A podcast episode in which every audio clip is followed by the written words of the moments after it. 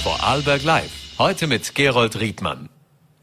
Nicht überall ist es so friedlich wie hier bei uns in Vorarlberg. Wir müssen heute über den Krieg sprechen und seine Folgen für Vorarlberg, denn die ersten Kriegsflüchtlinge sind bereits in Vorarlberg angekommen, durch Eigeninitiative meist von der ukrainischen Grenze abgeholt. Nicht mehr viele haben das Glück, auch diese Grenze überschreiten zu können. Und was dieser Krieg mit uns macht, was die Bilder hier auslösen und wie es äh, Europa damit geht, was wir für die Flüchtlinge tun können, dafür, dazu ist heute der Feldkirchdiozan Bischof Benno Elbs bei uns zu Gast. Wir haben auch Gecko-Generalmajor Rudolf Striedinger äh, in der Videoschalte, werden mit ihm direkt aus dem Bundeskanzleramt über die äh, bevorstehenden Öffnungsschritte und die Einschätzung der Gecko-Kommission sprechen, denn schon in drei Tagen soll dieses Land weitestgehend die Corona-Maßnahmen hinter sich lassen.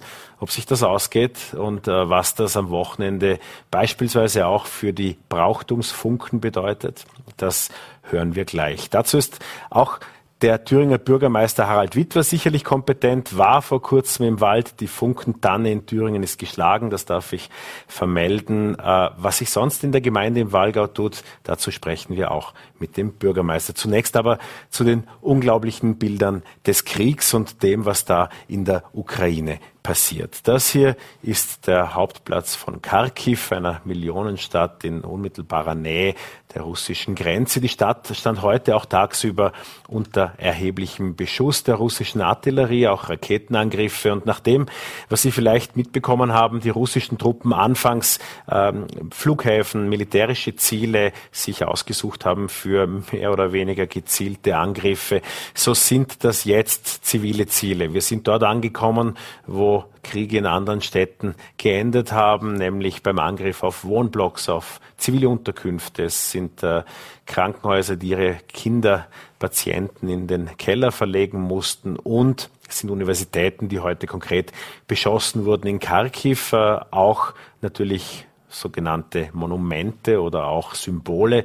In Kiew ist das ja bisher nur der Fernsehturm gewesen als Warnung, aber auch dort werden solche Angriffe vermutet. Ähm, Bischof Benno Elbs ist bei uns zu Gast. Ich freue mich, dass Sie die Zeit gefunden haben. Und ähm, an der Stelle möchte ich immer darauf verweisen, neben Ihrer bekannten Funktion als Bischof, Sie haben die ganze Ausbildung der Psychotherapie ja auch hinter sich und solche Bilder richten ja bei uns auch Dinge im Kopf an. Wie geht es Ihnen denn mit diesem Krieg, der plötzlich so nah scheint? Also persönlich muss ich sagen, dass ich sehr, sehr erschüttert bin, dass mich die ganze Situation sehr betroffen macht und dass ich auch selber spüre, was Krieg eigentlich ausmacht. Krieg zerstört menschliche Leben und Krieg zerstört auch äh, die Seele der Menschen. Und ich glaube, dass das sehr, sehr viele von uns jetzt spüren. Ich habe gerade gestern mit einem jungen Menschen 18 äh, Jahre geredet und sie hat mir gesagt, sie bringt diese Bilder, diesen Krieg nicht mehr aus dem Kopf. Wir sitzen vorm Handy und, und, und schauen diese Bilder an. Und ich glaube, dass das etwas ganz etwas Schreckliches ist. Und der Papst Franziskus hat ja einmal ein, äh, so ein Wort gesagt in Fratelli Tutti in seinem Schreiben, dass jeder Krieg die Welt schlechter hinterlässt, wie er sie vorgefunden hat. Krieg kann nie ein Mittel der Politik sein, einer guten Politik. Und ich glaube, dass die menschliche Seele, unmenschliche Leben, menschliche Beziehungen durch den Krieg äh, furchtbar zerstört und, und kaputt gemacht werden. Wenn das Militärstrategen betrachten, wenn man das aus verschiedenen Ländern beobachtet, versuchen das alle auf ihre Verhältnisse herunterzubrechen. Ich habe heute die Meldung äh, in Amerika gelesen, dass eben in, innerhalb weniger Tage dieses Angriffes mehr Soldaten auf russischer Seite getötet wurden, als beispielsweise die USA im gesamten Afghanistan-Krieg in, in zig Jahren äh, verloren hat. Ähm, heute schreckte aber dann die Nachricht dann doch entschieden auf, nämlich dass äh, aus Ukraine es hieß, dass mindestens 2000 Zivilisten ihr Leben verloren haben bislang. Ähm, viel mehr werden sich noch auf den Weg machen, um in den Westen zu kommen, um nach Europa zu kommen. Die Fluchtbewegung nach Österreich wird einsetzen. Wie kann man sich vorbereiten? Auch die Caritas ist ja involviert. Ja, es ist äh, so, dass man natürlich, wenn man solche Bilder sieht und die Nachrichten und auch diese dieses Sterben, von dem Sie da jetzt berichtet haben, äh, das äh, erzeugt natürlich auch eine bestimmte Ohnmacht. Und das ist, glaube ich, auch ein Gefühl, das viele Menschen im Augenblick erleben. Und ich glaube, Ohnmacht kann man immer nur etwas entgegensetzen, nämlich sich zu fragen, was ist denn eigentlich der Spielraum, den ich als Mensch habe, den wir als äh, Gesellschaft haben. Und da kommt natürlich ein Punkt, die flüchtenden Menschen, die zu uns kommen werden. Und ich bin ja auch für die Caritas in ganz Österreich zuständig. Wir haben ja sehr intensive Kontakte schon über Jahre in die Ukraine während des Krieges auch im, im Osten. Und wir haben 1000 Mitarbeiterinnen in der ukrainischen Caritas und die versuchen natürlich am Ort jetzt zu helfen. Auf der anderen Seite bereiten wir uns natürlich auch in Vorarlberg und in allen Bundesländern darauf vor, dass wir, wenn Menschen zu uns kommen, auch menschenwürdige Quartiere äh, vorfinden und dass Menschen da sind, die diese Gastfreundschaft leben, die, die Willkommenskultur oder Willkommenshaltung leben. Und ich glaube, dass das, diese tätige Nächstenliebe, wenn man das so im Evangelium des heutigen Aschermittwochs irgendwie äh, sagen möchte, äh, dass die auch gelebt wird. Und ich glaube, dass da schon auch ein Weg, ein möglicher Weg aus der Ohnmacht ist, sich vorzubereiten und auch ein offenes Herz zu haben für alle, die wirklich in Not kommen. Die Caritas der katholischen Kirche haben Sie angesprochen, gemeinsam mit dem Roten Kreuz, das auch in der Ukraine äh, eine lange Verwurzelung aufweist. Im Land Vorarlberg und den VN haben wir am Wochenende gemeinsam die Aktion Vorarlberg hilft ins Leben gerufen.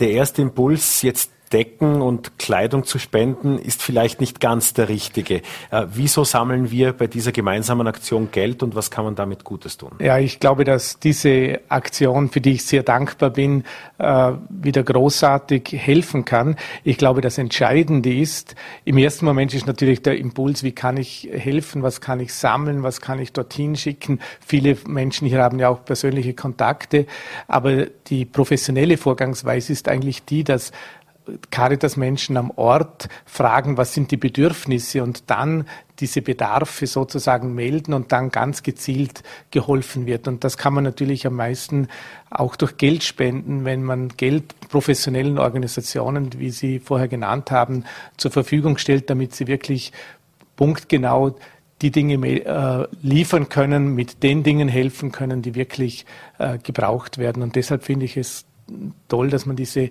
Solidarität äh, sozusagen wieder äh, belebt und dass viele Menschen hier auch die Möglichkeit haben, ihrer Hilflosigkeit und ihrer Ohnmacht einen Ausdruck zu geben und, und etwas äh, Positives und Gutes zu tun. Neben der Kontonummer, die unsere Zuseher eingeblendet sehen in diesem Moment für Vorarlberg hilft und den Partnerorganisationen gibt es die Informationen auch im Internet unter www.vorarlberghilft.at. Und dort gibt es dann eben auch die Möglichkeit, über die Caritas oder über das Rote Kreuz, genauso wie Sie das wollen, äh, zu unterstützen. Ähm, Herr Bischof, ich möchte Ihnen ganz kurz noch die Situation des Ringertrainers Vitali Markotenko aus Götzis schildern. Ähm, das äh, wissen VN-Leser ja auch seit gestern. Wir sehen hinter uns äh, die Familie Markotenko und ich sollte sagen, die erweiterte Familie Marco Denko, den Vitali, den Sie ja ganz am Rand sehen, ist Ringertrainer in Götzis, aus der Ukraine stammend und hat ja eine lange Tour an die ukrainische Grenze hinter sich. Er war ja, Verzeihung, am Freitag hier zu Gast äh, und hat am Freitag hier erzählt von der Betroffenheit. Es haben sich dann die Ereignisse überschlagen, nämlich wurde von seiner Familie gerufen und äh, stellen Sie sich das vor, bevor Sie Ihre Kinder im Krieg haben wollen. Sie geben sie in die Verwandtschaft irgendwohin. So sind jetzt vier Neffen äh, von Ringertrainer Vitali Markodenko in Vorarlberg. Er hat sie von der Grenze in der Ukraine abgeholt. Die leben jetzt gemeinsam in einer 80 Quadratmeter Wohnung und ich darf auch berichten, die Rückmeldungen auf den VN-Bericht waren groß. Auch äh, mit unserer Aktion Mal hilft unterstützen wir die Familie zwischenzeitig. Sie dürften die ersten Kinder sein, die aus diesem Konflikt in Vorarlberg angekommen sind, unter den ersten sein, die dem entflohen sind. Wenn wir jetzt mehr Flüchtende in Vorarlberg aufnehmen wollen, auf was müssen wir uns vorbereiten? Ich glaube, wir müssen uns vor allem auf diese menschliche Komponente, die Sie angesprochen haben, vorbereiten. Es geht auf der einen Seite natürlich um die materielle Hilfe, aber das andere ist auch, wenn man diese Bilder sieht, wie Frauen und Kinder ihre Väter und Männer zurücklassen, die wieder zurückgehen in den Krieg, dann zerbricht einem das Herz und die Kinder, die Seelen der Kinder sind natürlich verwundet. Und Kinder, die im Krieg aufwachsen, die haben unwahrscheinliche Traumata äh, in ihrem Leben und deshalb ist natürlich äh, das Menschliche, das Sportliche in diesem Fall das gute Miteinander etwas, was ganz entscheidend wichtig ist. Und ich glaube, das dürfen wir nicht äh, unterschätzen, wenn ich das auch als Bischof sagen darf, diese äh, spirituelle, menschliche Unterstützung für die Leute in der Ukraine. Ich habe da auch einige Kontakte und äh, wie wichtig es für, für die Leute ist, dass sie auch wissen, dass jemand an sie denkt, wenn wir jetzt gerade Faschenzeit haben, äh, wenn ich das nochmal sagen darf, ist das, das Fasten zum Beispiel auch eine Form der Solidarität, nämlich äh, zu spüren, wie es einem anderen Menschen geht, wenn er in Not ist. Oder auch die, äh, das Gebet, das ist nicht zu unterschätzen, diese, dass an vielen Orten sozusagen äh, Mahnwachen, Gebete, Kundgebungen stattfinden, die unwahrscheinlich viel moralische, menschliche, auch spirituelle Unterstützung für jene sind, die in diesem furchtbaren Konflikt äh, ausharren und versuchen, das Land sozusagen zu retten. Und das ist, glaube ich, auch ein ganz ein wichtiger Punkt, der zu berücksichtigen ist. Und das andere halt, dass man weiß, dass hier verletzte Menschen kommen. Das muss man sich ja nur selber vorstellen. Wenn, wenn man in einer Familie den Vater weglassen muss, zurücklassen muss oder wenn man weiß, dass dass Menschen gestorben sind, dass, dass eine Mutter in der Ukraine ist von einer Frau, wo ich gestern gesprochen habe, wo, nicht, wo sie täglich nicht weiß, wie es ihrer Mutter geht. Äh, das äh, erzeugt tiefe Wunden und da braucht es vor allem Wärme, menschliche Zuneigung, auch diese wirklich liebevolle Hinwendung zum anderen Menschen, die, die auch hier heilend ist. Wir haben alle diese zweieinhalb Jahre Pandemie den, oder zwei Jahre Pandemie eigentlich ziemlich genau auf den Tag genau in den kommenden Wochen äh, in den Knochen. Ähm, das waren viele Einschränkungen, das waren auch psychische Belastungen, an, über die wir an dieser Stelle auch oft gesprochen haben. Und jetzt kommen wieder so bedrückende Bilder auf uns zu. Sie haben gesagt, Sie machen die Seele kaputt auf Dauer. Was kann jeder Einzelne von uns tun, jede Einzelne, um mit diesen Bildern besser fertig zu werden? Na, ich glaube, dass es, also das, was Sie ansprechen, ist für mich auch eine große Sorge. Wir sind ja alle irgendwie müde und auch von der Pandemie und auch die Auseinandersetzungen mit der ganzen Impffragen die sind ja auch nicht immer so gewaltfrei gewesen, oder? Und das ist ja auch beim Krieg so. Der Krieg entsteht ja auch im Herzen eines Menschen und das entwickelt sich und das schaukelt sich hoch und das ist etwas Furchtbares. Und äh, ich glaube, dass es ganz wichtig ist für die Psychohygiene, wenn man das sagen will, auch die Informationen auszuwählen, auszusuchen, nicht den ganzen Tag sozusagen diesen furchtbaren Bildern zu folgen. Der Philosoph äh, Spähmann hat einmal gesagt, wir kommen, wohin wir schauen, da hinein werden wir verwandelt.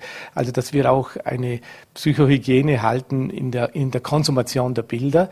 Wichtig erscheint mir auch, dass wir, dass wir ganz bewusst Augenblicke der Entspannung, auch der Freude, des, der Abwechslung suchen.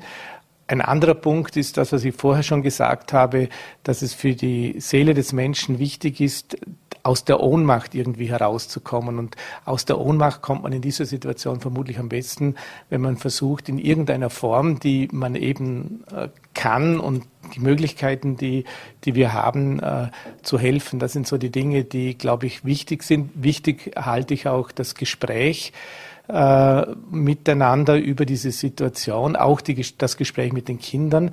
Wir müssen ja davon ausgehen, dass auch die Kinder, die hier leben, plötzlich mit einer Realität, niemand, also Sie nicht und ich, wir haben Gott sei Dank nie bei uns einen Krieg erlebt, aber die Kinder, die sehen ja diese Bilder auch, sie, sie bekommen ja mit, dass da irgendwas läuft, dass Papa, Mama vielleicht Angst haben und so, dass man auch mit Kindern über diese Situation äh, spricht. Und letztendlich, glaube ich, ist es auch ganz wichtig, das darf man auch aus der, aus, der, aus der Sicht der Religion sagen, dass man die Zuversicht in dem Sinn nicht wegwirft oder dass man oder ich auch darauf vertrauen darf, dass das Gute sich auch irgendwie durchsetzen wird. Davon bin ich überzeugt dass, dass diese Situation auch viel Solidarität stiftet und dass es auch viele Menschen gibt, auf allen Ebenen, die jetzt wirklich sozusagen sich für das Gute engagieren, politisch, auf der politischen Ebene, aber auch im, im, im kleinen Bereich. Und auch das ist, glaube ich, etwas, was uns vielleicht als Gesellschaft auch wieder hilft, wieder mehr zusammenzufinden, was wir ja auch in den letzten Monaten der Pandemie auch etwas verloren haben. Alle, die entfernt sich erinnern, dass die letzten Tage Fasching war eigentlich. Es gab ja kaum Möglichkeiten, das auszuleben und vielleicht auch weniger Anlass, sich zu freuen. Ähm, aber Sie haben es eingeflochten, heute ist Aschermittwoch. Was, äh, wie hält es denn der Bischof in der Fastenzeit, beziehungsweise was wäre Ihre Empfehlung an die Zuseherinnen und Zuseher? Wie wäre diese Fastenzeit eine besinnlichere Zeit als der übliche Alltag für uns? Ja, ich habe eigentlich immer so ein paar traditionelle Faschings, äh, Fasching, Entschuldigung, Fastenopfer gehabt. Äh, aber die habe ich jetzt irgendwie ein bisschen auf die Seite getan. Ich, mich hat beeindruckt das heutige Evangelium oder das heute am Aschermittwoch gelesen wird. Und da fordert Jesus die Menschen auf, zu beten, zu fasten und Almosen zu geben. Das heißt, die Nächstenliebe zu pflegen.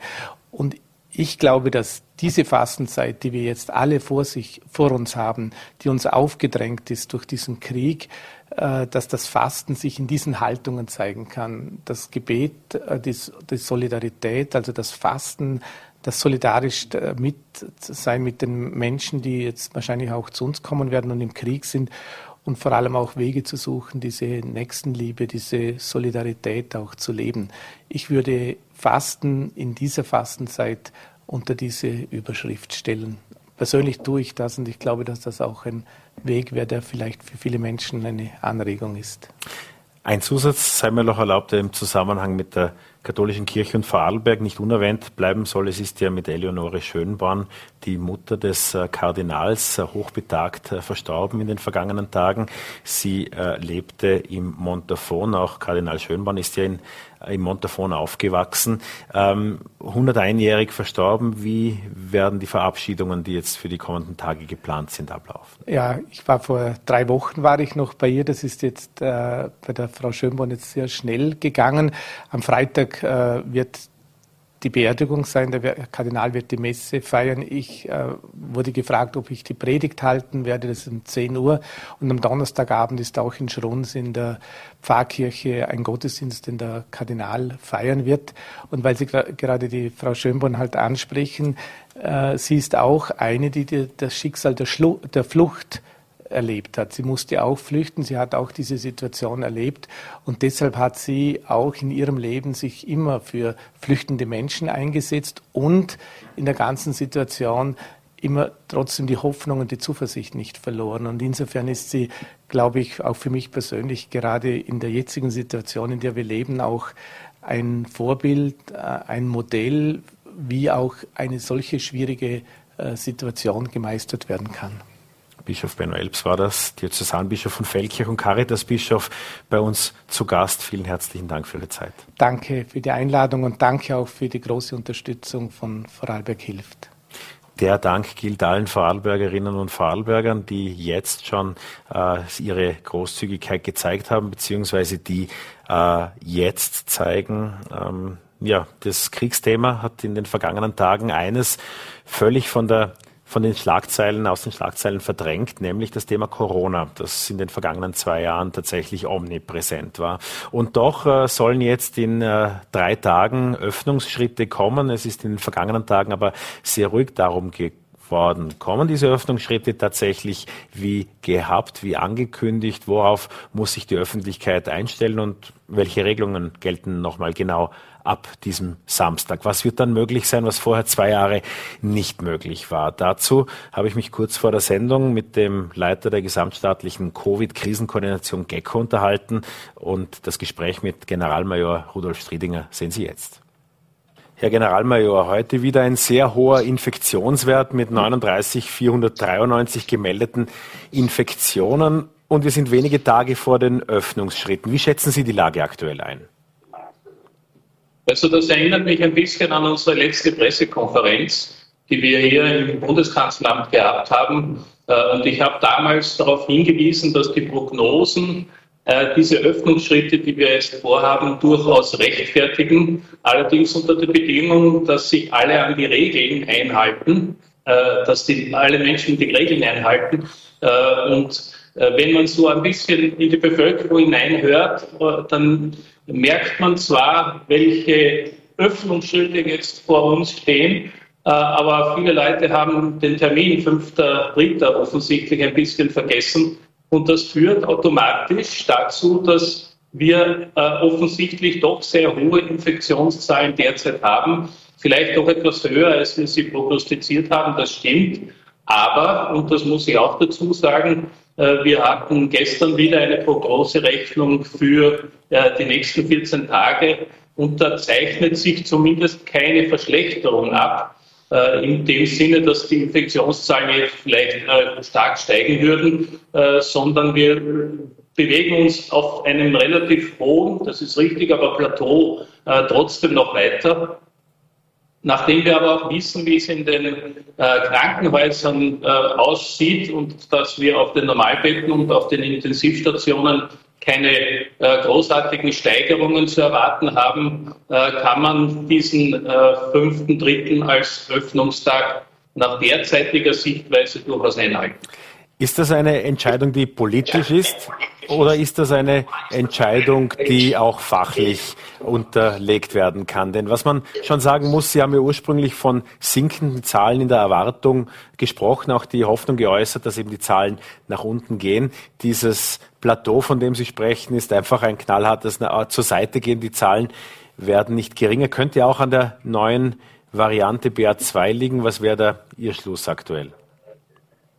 Das stimmt, dass uns hier die neue Variante BR2, die ja jetzt nicht mehr so neu ist, äh, ziemlich beschäftigt, gar keine Frage. Und es bestätigt auch das, was ich gerade gesagt habe, äh, dass äh, der Umgang etwas lockerer gehandhabt wird, was automatisch dazu führt, dass wir eben diesen Abwärtstrend noch nicht so richtig merken man muss bei diesen Prognosen immer berücksichtigen, dass sie eine gewisse Bandbreite haben äh, und wir ein Trichter praktisch nach außen gehen. Äh, wir, und der Punktschätzer geht in einer horizontalen Richtung weiter. Äh, er sollte eigentlich ein bisschen absinken, aber das ist aufgrund der Art und Weise, wie sich die Bevölkerung derzeit verhält, eben eine waagerechte Linie, die uns aber noch kein Kopfzerbrechen macht. Und das, was ich Ihnen sage, ist immer nur eine äh, wissenschaftliche Einschätzung, also die Einschätzung unserer Wissenschaftler, unserer Prognoserechner, die also diesbezüglich Berechnungen durchführen. Und aus diesen Berechnungen heraus leitet die Politik einfach die Entscheidung ab, dass sie sagt, am 5.3. können wir weitere Lockerungsschritte setzen. Das heißt schon, am Samstag werden dann äh, Nachtclubs öffnen können. Es werden äh, hier in Vorarlberg die berühmten Funken stattfinden, also Feste, Brauchtum und so weiter und so fort. Das heißt, die Kontakte, auch wenn wir vielleicht, ich höre die leise Kritik, auch bisher nicht brav genug waren, äh, sozusagen, es wird die Anzahl der Kontakte nicht sinken, sondern ansteigen. Wieso bleibt das Infektionsgeschehen in den Prognosen dennoch stabil und somit seitwärts gehend und wieso steigen dann die Infektionen in Ihren Prognoserechnungen nicht an? Ja, das hängt mit der Entwicklung der Omikron-Welle insgesamt zusammen. Es ist ja so, dass irgendwann einmal auch ein gewisser Sättigungsgrad erreicht wird. Durch jede Infektion, äh, weil von viel Impfung kann man derzeit nicht reden, leider Gottes, aber durch jede Infektion steigt natürlich auch der Immunitätsschutz der Bevölkerung insgesamt.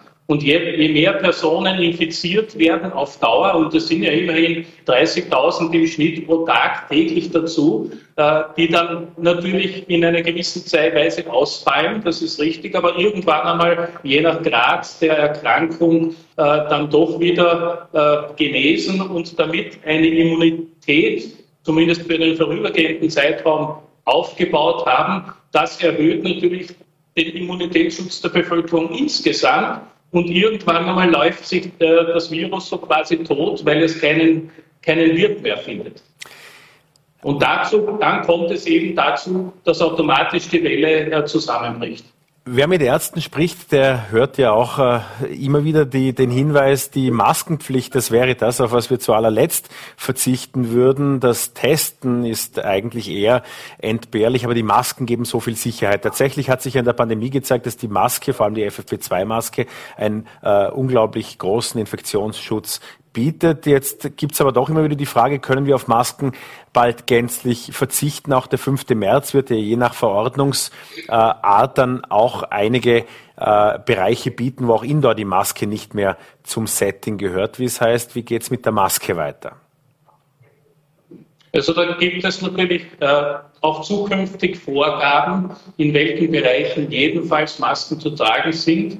Das sind all jene Bereiche, wo sich Personen es nicht aussuchen können, dort sein zu müssen. Das sind öffentliche Verkehrsmittel, das sind der gesamte Lebensmittelhandel, weil Sie, Sie kennen alle diese Banken äh, etc., Apotheken und so weiter. Und, und wahrscheinlich oder ziemlich sicher auch dort, wo vulnerable Gruppen sind, also Krankenhäuser, Altenpflegeheime etc. Äh, ansonsten kann man nur appellieren, dass jemand, der nicht unbedingt an Omikron erkranken möchte und es bisher äh, noch nicht hatte, äh, dass er auch weiterhin sich selbst schützt und die Maske dort trägt, wo er zum Beispiel ein ungutes Gefühl hat, weil zu viele Leute sind. In einem Restaurant, wenn ich zum Beispiel irgendwo hingehe, bis ich an meinem Platz bin, weil das Masken tragen ist ja nicht deswegen ver verboten, weil es nicht mehr angeordnet ist. Und das ist ein gewisser Appell in die Richtung gehend, dass jemand, der sich selbst schützen möchte, äh, durchaus auch noch die Maske vermehrt tragt, auch wenn es nicht unbedingt angeordnet ist. Das ist doch auch schön vom General zu hören, dass nicht alles auf Befehl gehen muss im Leben, sondern auch die Eigenverantwortung zählt. In einer gewissen Weise wäre das nicht schlecht und ich persönlich werde auch sicher je nach Situation äh, mich danach richten, äh, ob ich es für richtig halte, weil es gibt nämlich äh, kaum ein effizienteres Mittel, das so günstig und so einfach zu nutzen ist. Äh, und wir werden uns äh, ein bisschen daran gewöhnen, dass das einfach ein adäquates Mittel ist, um uns persönlich vor allem zu schützen. Etwas, was sich die Politik, weite Teile der ÖVP, vor allem die Länder, ja gerne von der Gecko bestätigen lassen würden, wie es oft in Politikkreisen momentan heißt, ist, dass überhaupt nicht mehr abgesondert werden soll. Es äh, wurden immer wieder Pläne gehegt, auch in diesem Monat, also im März, noch dafür zu sorgen, dass äh, Corona nicht mehr äh, mit Absonderungsbescheiden der Bezirkshauptmannschaften und mit den Eingriffen, die viele, die jetzt eine Infektion durchgemacht haben, kennen, sondern dass eine Krankheit ist, bei der man zu Hause bleibt, äh, solange man sich krank fühlt und dann wieder äh, arbeiten geht, aber nicht per Absonderung. Wie schätzen Sie das äh, fachlich ein mit der Ihnen anvertrauten Riege an? Also äh, Corona ist keine Grippe. Das ist einmal ganz ein wichtiger Punkt. Sondern Corona ist derzeit noch eine pandemische Krankheit, die gewissen Gesetzgebungen und äh, gesetzlichen Maßnahmen äh, zu folgen hat, und daher ist es eben so, dass es eine meldepflichtige Krankheit ist. Daher ist es so, dass entsprechende Absonderungsbescheide zu erstellen sind. Und erst dann, wenn man auf die Idee kommt, zu sagen, dass die Pandemie vorbei ist und dass man in eine andere Art der Krankheitsbewältigung übertreten möchte, äh, dann wird es wahrscheinlich in diese Richtung gehen, die Sie gerade beschrieben haben. Äh, wir äh, von GECO sind aber jedenfalls ganz weit weg zu sagen, dass die Pandemie vorbei ist. Äh, ganz im Gegenteil, weil nur deswegen, weil wir vielleicht jetzt und hoffentlich in einen ruhigeren Sommer kommen, heißt es nicht, dass wir nicht uns auf den Herbst vorbereiten müssen und alle Maßnahmen, die wir gebraucht haben, um über den letzten Winter überhaupt drüber zu kommen, äh, sind jedenfalls Instrumente, die wir auch in Zukunft brauchen werden. Und daher ist das, das Thema äh, Absonderung in Zusammenhang zu sehen, auch mit dem Thema Testen. Und derzeit gibt es eine umfangreiche Bearbeitung, äh, die sich mit genau diesen Fragen äh, auseinandersetzt. Wie weit möchte ich die, die pandemische Lage beobachten können? Brauche ich dafür unbedingt das Testen oder kann ich mit Abwassertest auch etwas erreichen? Oder reichen mir diejenigen, die äh, offensichtlich krank sind und dann positiv getestet werden und so weiter? Oder führe ich die Testungen in den Schulen weiter fort? Also das sind eine Vielzahl von Fragen, an denen wir derzeit arbeiten. Nicht nur wir bei GECO, sondern auch das Gesundheitsministerium weil das natürlich äh, dann entscheidende äh, Fragestellungen sind, die auf uns insgesamt noch im März zukommen. Sie haben vorher gesagt, die Gecko ist weit davon entfernt, äh, von dem Ende der Pandemie zu sprechen das von Ihnen angesprochene Ende des freien Testregimes, das wurde von der Politik ja zunächst jetzt einmal bis Ende dieses Monats, bis Ende März fixiert. Das heißt, Ende März könnte auch so ein Zeitpunkt sein, an dem dann darüber diskutiert wird, ob verbunden mit gegebenenfalls einem äh, Rückgang bei den Testangeboten oder auch einer, äh, eine, eines äh, kostenpflichtigen Testangebotes dann auch die Frage der Absonderungen mitzuentscheiden wäre. Genau, das sind Fragen, mit denen wir uns jetzt beschäftigen. Es wird wahrscheinlich, und das ist eine eher persönliche Einschätzung meinerseits, äh, nicht bei dieser Art der Testungen bleiben, auch bleiben können, weil wir wissen, wie viel Geld wir da als Steuerzahler in diese äh, Art und Weise des Umgangs mit dem Test investieren. Und es muss sich alles in einer gewissen Weise dann auch rechnen. Aber es gibt relativ klare äh, Überlegungen, wie wir, wo wir jedenfalls weiterhin Testungen brauchen äh, und äh, das alles im Verbund mit den Absonderungen und dem grundsätzlichen Umgang äh, mit der Krankheit, das wird jetzt im März noch zu entwickeln sein. Im ersten Sommer haben wir die Masken abgelegt. Im zweiten Sommer, da sind wir alle auf Urlaub gegangen, jedenfalls viele davon und haben einen recht unbeschwerten Sommer erlebt. Jetzt sagt der deutsche Experte Christian Drosten heute ausgerechnet, er glaube nicht an einen Sommer ohne Infektionssorgen. Woran glauben Sie?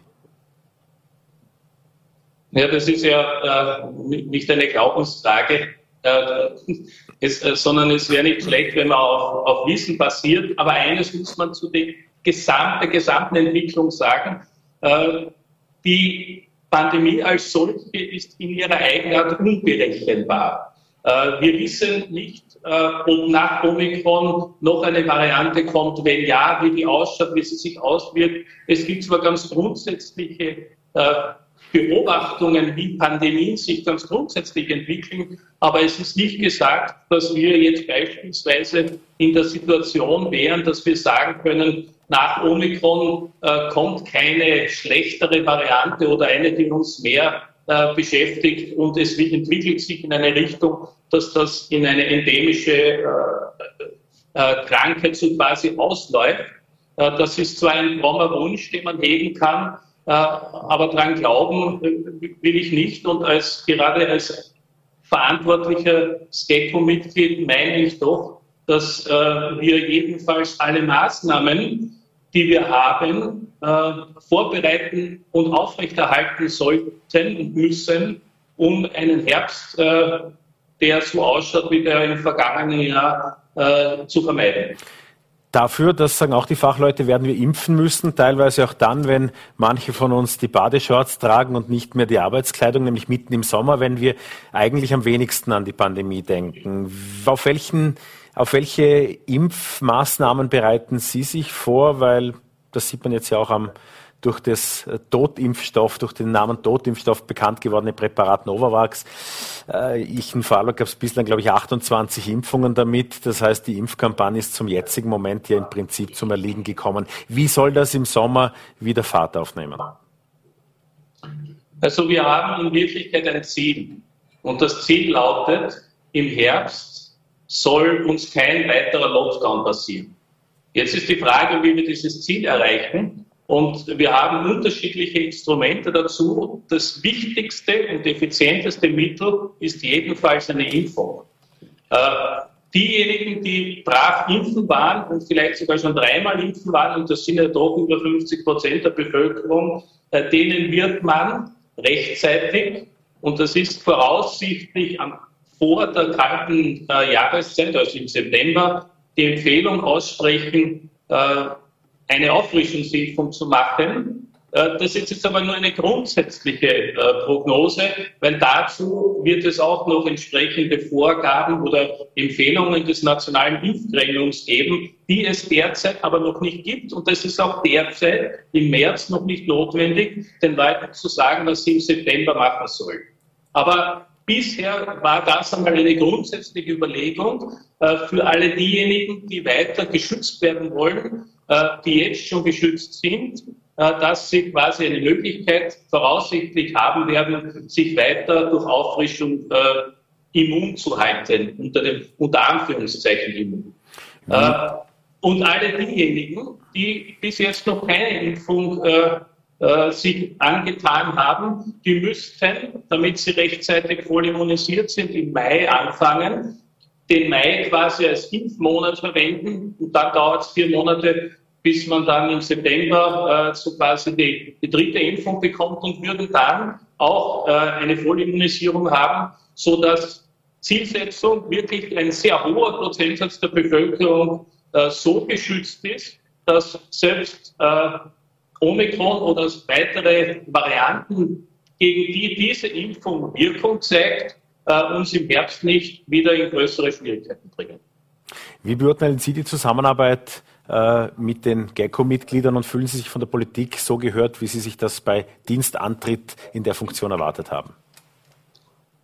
Also ich bin ja äh, mit der äh, Dr. Katharina Reich derjenige, der nach GECO-Sitzungen die Bundesregierung über unsere Beratungen informiert äh, und auch dann dabei ist, wie die Bundesregierung zumindest in groben Zügen äh, sich überlegt, welche politischen Schlüsse aus unserer Beratung heraus äh, getroffen werden. Das, was mir dabei besonders gut gefällt, ist, dass wir die Möglichkeit haben, direkt und nicht über irgendwelche Filter, Kabinette oder sonst irgendwo den Bundeskanzler, den Vizekanzler und den Gesundheitsminister und auch die Verteidigungsministerin in Kenntnis zu setzen, was aus unserer Sicht gerade äh, die wissenschaftliche Expertise zu fragen ist, die wir äh, aufgrund einer Auftragslage der Bundesregierung zu bearbeiten hatten. Und mit dieser Information äh, wird es dann so umgegangen, dass äh, im Rahmen eines Gesprächs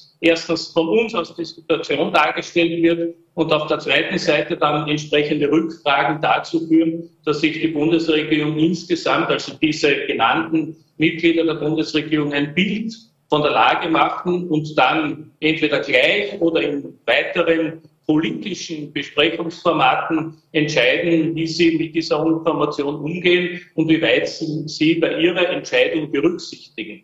Äh, das, was wirklich wichtig ist, ist, dass wir äh, keine Empfehlung im Sinne einer politischen äh, Vorgabe sozusagen machen, sondern dass wir Informationen liefern, die so dargestellt wird, dass daraus äh, die Politik äh, ihre Entscheidungen vorbereiten und treffen kann. Herr Generalmajor, Sie persönlich haben sich ja einiges an Kritik auch immer wieder anhören müssen, wenn Sie in Uniform zu Ihren Pressekonferenzen gekommen sind. Die Uniform war zu dem Zeitpunkt ein äh, auch in Nachrichtensendungen nicht weit verbreitetes Kleidungsstück. Zwischenzeitlich hat sich jedenfalls das in den Nachrichtensendungen leider geändert und damit will ich Sie fragen, was sind Ihre Gedanken, wenn Sie den Konflikt, der sich nun in der Ukraine in der ganzen militärischen Brutalität entfaltet, dieser Angriff Russlands, äh, hätten Sie sowas für denkbar gehalten? Wie geht es Ihnen damit? Also gestatten Sie, dass ich kurz auf die auch jetzt äh, gewählte Adjustierung äh, meinerseits eingehe. Zunächst hat es mich schon verwundert, dass äh, eine militärische Adjustierung überhaupt so einen Wirbel erzeugen kann. Auf der anderen Seite möchte ich schon klarstellen, dass äh, tausende Soldaten äh, und Zivilbedienstete immerhin über zwei Jahre bereits voll im Einsatz zur Bekämpfung dieser Pandemie stehen. Und ich habe auch deswegen diese Uniform gewählt, weil sie damit automatisch für den Einsatz des österreichischen Bundesheeres in dieser pandemischen Entwicklung steht, sozusagen. Äh, und das ist also der Grund, dass ich also nicht mit der grundsätzlich zum Bayern dargestellten äh, grauen Uniform hingehe, wobei ich jetzt auf das zweite Thema komme. Äh, meine Kameraden, die also äh, sehr interessante und wertvolle Informationen in den Nachrichtensendungen bringen, sind in Grau adjustiert. Das ist klar. Wir befinden uns derzeit nicht in einem Einsatz, was äh, den Ukraine-Konflikt betrifft. Aber äh, das, was hier passiert, ist äh, in Wirklichkeit kaum begreifbar nämlich äh, in mehrerlei Hinsicht. Erstens einmal, warum löst man so eine Frage gewaltsam durch Krieg? Zweitens, offensichtlich hat man äh, insbesondere von russischer Seite eine völlige Fehleinschätzung äh, äh, gemacht hinsichtlich der Reaktion und der Widerstandskraft und vor allem des Kampfwillens der Ukraine.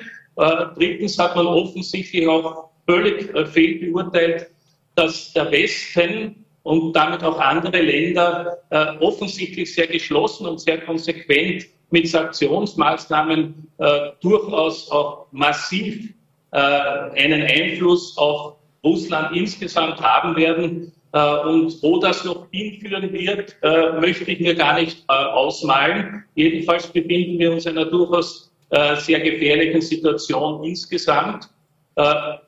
Meine Hoffnung geht in die Richtung, dass es nicht zu einer unmittelbaren militärischen Konfrontation zwischen NATO-Truppen und russischen Truppen kommt, weil dann haben wir ein ernsthaftes Problem insgesamt, nicht nur in Europa, sondern darüber hinaus. Das mag sich niemand ausmalen. Generalmajor Rudolf Striedinger war das. Vielen Dank, der GECO-Chef sozusagen, der GECO-Generalbefehl. Gleich vielen Dank für Ihre Zeit. Gerne, Dankeschön.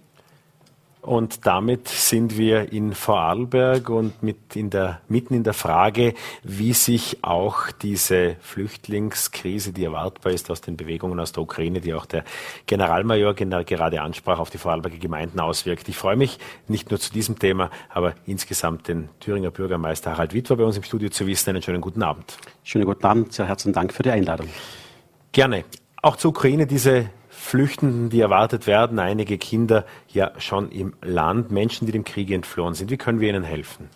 Ja, ich glaube, ganz wichtig ist es zum einen einmal solidarisch zu sein. Ich glaube, wichtig ist auch ein klares Statement auch abzugeben. Das wird oft sehr unterschätzt.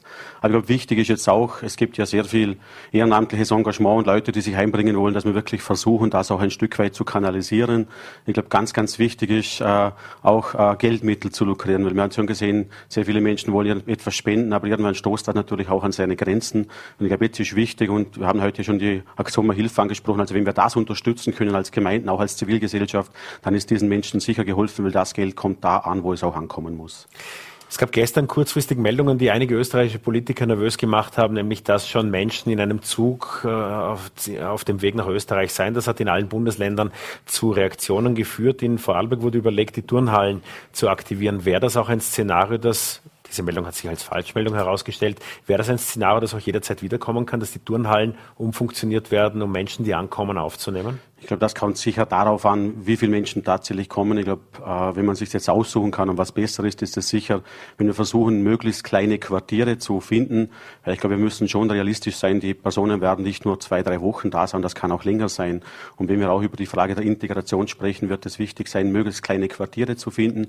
Aber natürlich, wenn die Zahlen so, wie sie vielleicht prognostiziert sind und im Raum stehen, dann wird es wohl nicht an größeren Quartieren wird man nicht dran vorbeikommen. Aber ich denke, vordergründig wird es auch die Aufgabe der Gemeinden sein, möglichst viel kleine Quartiere namhaft zu machen.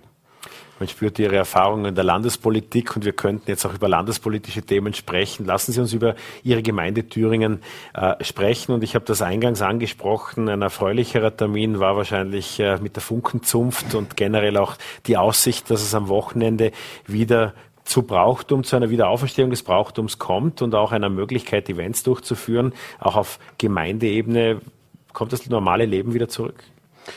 Also ob das komplett normale Leben wieder zurückkommt, das glaube ich ist noch etwas zu früh, das so zu prognostizieren. Aber ich glaube, es kommt eine gewisse Normalität zurück. Und ich bin ja selber Mitglied der Funkensumpf Thüringen und deshalb freut es mich natürlich mich schon riesig, dass es jetzt wieder möglich ist, solche Veranstaltungen zu, abzuhalten. Wir werden das im kleineren Rahmen machen. Also die Funkenbar wird nicht stattfinden, aber einfach ein normaler Funken, das braucht um im Vordergrund. Und ich glaube, wir werden zu einer gewissen Normalität zurückkommen, aber ob es dann das komplett normale Leben wieder sein, sein wird, so wie wir das gewohnt waren, wird sich wahrscheinlich erst im Herbst zeigen. Ich denke, die Pandemie ist nicht so einfach zu prognostizieren. Es gibt sehr viele Komplexitätsforscher, die haben ja immer gute Werte, aber wie gesagt, was dann sich wirklich im Herbst abspielt, das traue ich mich natürlich nicht zu sagen. Ich hoffe es aber natürlich, bleiben dass wir es beim nächsten, Bleiben wir beim nächsten Wochenende, das gehört ja auch zum Lokaljournalismus. Wir haben eine Mitarbeiterin in der VN-Redaktion, die derzeit nichts anderes macht, als die Angebote an Funken fürs Wochenende zu sondieren. Wir werden in den kommenden Tagen wieder mit der Übersicht, wo es welche Funken zu bestaunen gibt, geben. Es zeichnete sich ab, dass in Bregenz kein einziger geplant sei. Wenn das tatsächlich nicht so wäre, dann sollten wir noch verständigt werden. Wir versuchen das noch zu verifizieren. Was ist denn für ein Vorlauf überhaupt notwendig? Weil da gab es unterschiedlichste Antworten, dass es nicht möglich wäre, bis das schon noch geht. Hm. Also das muss, man, das muss man vielleicht auch ein bisschen differenziert anschauen, weil es schon davon abhängt, wie der Funken tatsächlich gebaut wird. Also bei uns ist es so, das Holz haben wir vor zwei Jahren geschlagen. Das Holz liegt seit zwei Jahren da, das ist spindeldür, das wird brennen wie ein Einser. Bei uns ging es am Wochenende darum, die Funkenlatten zu schlagen, weil wir ein Dreibein haben. Aber natürlich, wenn man jetzt zum Beispiel das mit Paletten macht und das über die Jahre sammelt, ist es vielleicht etwas schwieriger. Und man merkt schon bei einigen, es ist eine gewisse Diskussion entstanden, auch ein gewisser Druck natürlich entstanden, der nicht ganz einfach zu handeln ist für Vereine. Aber wir haben für uns entschieden, wir können das abhalten in einer etwas abgeschwächten Form. Wir haben eben bewusst auch auf die Funkenbar verzichtet, wo man sich eng zusammen in Räumen auffällt, sondern im Freien sollte das möglich sein. Und für uns war es klar, wir möchten das unbedingt machen und laden natürlich alle herzlich dazu ein, zu kommen. Für Thüringen haben Sie 2022 aber ganz andere Höhepunkte als Bürgermeister geplant und doch ein Sparprogramm verordnet. Wenn man das Budget richtig interpretiert, dann sind das Ausgaben, die zwar da sind, aber eigentlich hebt man äh, das Geld ein bisschen zusammen. Es sind größere Projekte am Horizont, unter anderem das Kinderhaus äh, mit Kindergarten, mit Kleinkindbetreuung. Äh, was ist da geplant? Also wir haben einige Sachen in der Pipeline, die heuer auch noch nicht so sehr budgetwirksam werden, weil sie nächstes Jahr und übernächstes Jahr tatsächlich in der Bauphase umgesetzt werden. Aber das Kinderhaus ist sicher das Hochbauprojekt der Zukunft. Wir wollen natürlich einen Schwerpunkt im Bereich Familie setzen, sind auch dem Familienprogramm Familien Plus beigetreten. Also dieser Punkt oder dieser Schwerpunkt wird uns massiv begleiten. Für uns ein riesengroßes Projekt ist auch ein Hochwasserentlastungsprojekt gemeinsam mit der Gemeinde Bludesch, wo wir im April noch die Planung vergeben werden. Ein großes und mein Herzensprojekt ist sicher die Unterstufe Kraftwerk. Also wir versuchen sehr stark im Bereich Klimathemen aktiv zu sein, mit PV-Anlagen, mit Kraftwerks. Und wir haben schon ein Kraftwerk 2014 in Betrieb genommen, möchten nun eine Unterstufe am Schwarzbach verwirklichen. Das ist sicher eines der großen Themen, welches uns äh, auch in den nächsten Jahren begleiten wird. Und allein fürs Hochwasserprojekt muss eine Gemeinde ja 153.000 Euro waren es, glaube ich, also 150.000 Euro für ein Jahr da durchaus aufwenden. Lassen ist Sie nur, aber noch ist übrigens nur der Anteil der Gemeinde Thüringen, die Gemeinde Bludesch gleich viel budgetiert. Und ein getrenntes Budget. Lassen Sie uns noch ganz kurz äh, beim Kinderhaus bleiben. Auch die Firma Hilti wird dort eine Rolle spielen, mhm. äh, obwohl es noch nicht im Budget sich wiederfindet. Binden Sie auch die Unternehmen im Ort ein? Welche Rolle spielt die Firma Hilti da und wie haben Sie es grundsätzlich so mit diesen Kooperationen? Mhm. Also für uns sind natürlich Kooperationen sehr wichtig, nicht nur mit, den, mit der Wirtschaft, sondern auch mit den Gemeinden. Also wir versuchen natürlich generell, ich sage immer, die Gemeinde im Herzen, aber schon die Region im Kopf zu haben. Der Walgau ist insgesamt bekannt und auch die Region Blumenegg, dass wir sehr viel Kooperationen haben. Und beim Kinderhaus war es tatsächlich so, dass wir versucht haben, von Anfang an mit Hilti dieses Projekt zu entwickeln, weil Hilti natürlich auch erkennt, dass eine optimale Kinderbetreuung ein Standortvorteil ist. Und wir haben gerade heute Abend eine Arbeitsgruppensitzung, wo wir äh, über, das, über die Machbarkeitsstudie diskutieren werden. Und Hilti hat ganz klar signalisiert, dass sie hier auch finanziell mit einsteigen möchten, weil sie eben diesen Vorteil sehen. Und wir freuen uns, dass wir mit Hilti einen guten Partner gefunden haben, möchte aber dann natürlich auch anderen Betrieben das entsprechend anbieten. Was viele auch aus Thüringen kennen, jedenfalls wenn man wie ich Gerold heißt und äh, hin und wieder nach St. Gerold fährt, äh, dann ist das die, die Kreuzungssituation im Zentrum, mit der sicherlich alle Thüringer nicht 100 Prozent glücklich sind und Sie als Bürgermeister ja nachgewiesenermaßen auch nicht. Mhm. Welchen Handlungsspielraum gibt es auf dieser Landesstraße? Also grundsätzlich, wie schon angemerkt, eine Landesstraße, aber wir haben versucht, bestmögliche Rahmenbedingungen zu schaffen. Wir haben ein entsprechendes Objekt schon gekauft, um einfach entsprechend mehr Platz zu finden. Mir persönlich ist es sehr wichtig, äh, hier auch eine Bürgerbeteiligung mit einzubauen, weil es, glaube ganz, ganz wichtig ist, dass die Bevölkerung gerade bei so einer zentralen Frage mit eingebunden wird.